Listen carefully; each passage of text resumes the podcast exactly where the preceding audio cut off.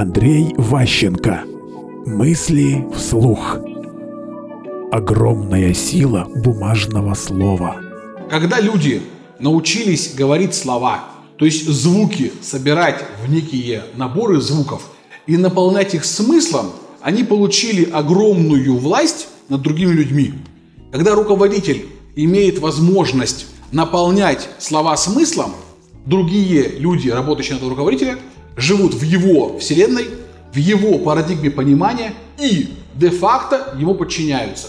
Когда слова научились не просто говорить, а научились их записывать каким-то образом, коммуникация стала, возможно, удаленная.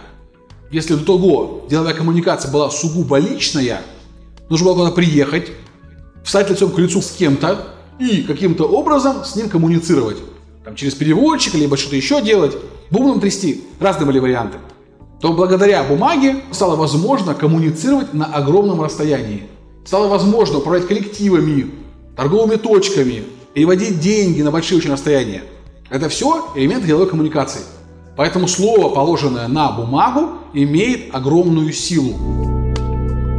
Мысли вслух.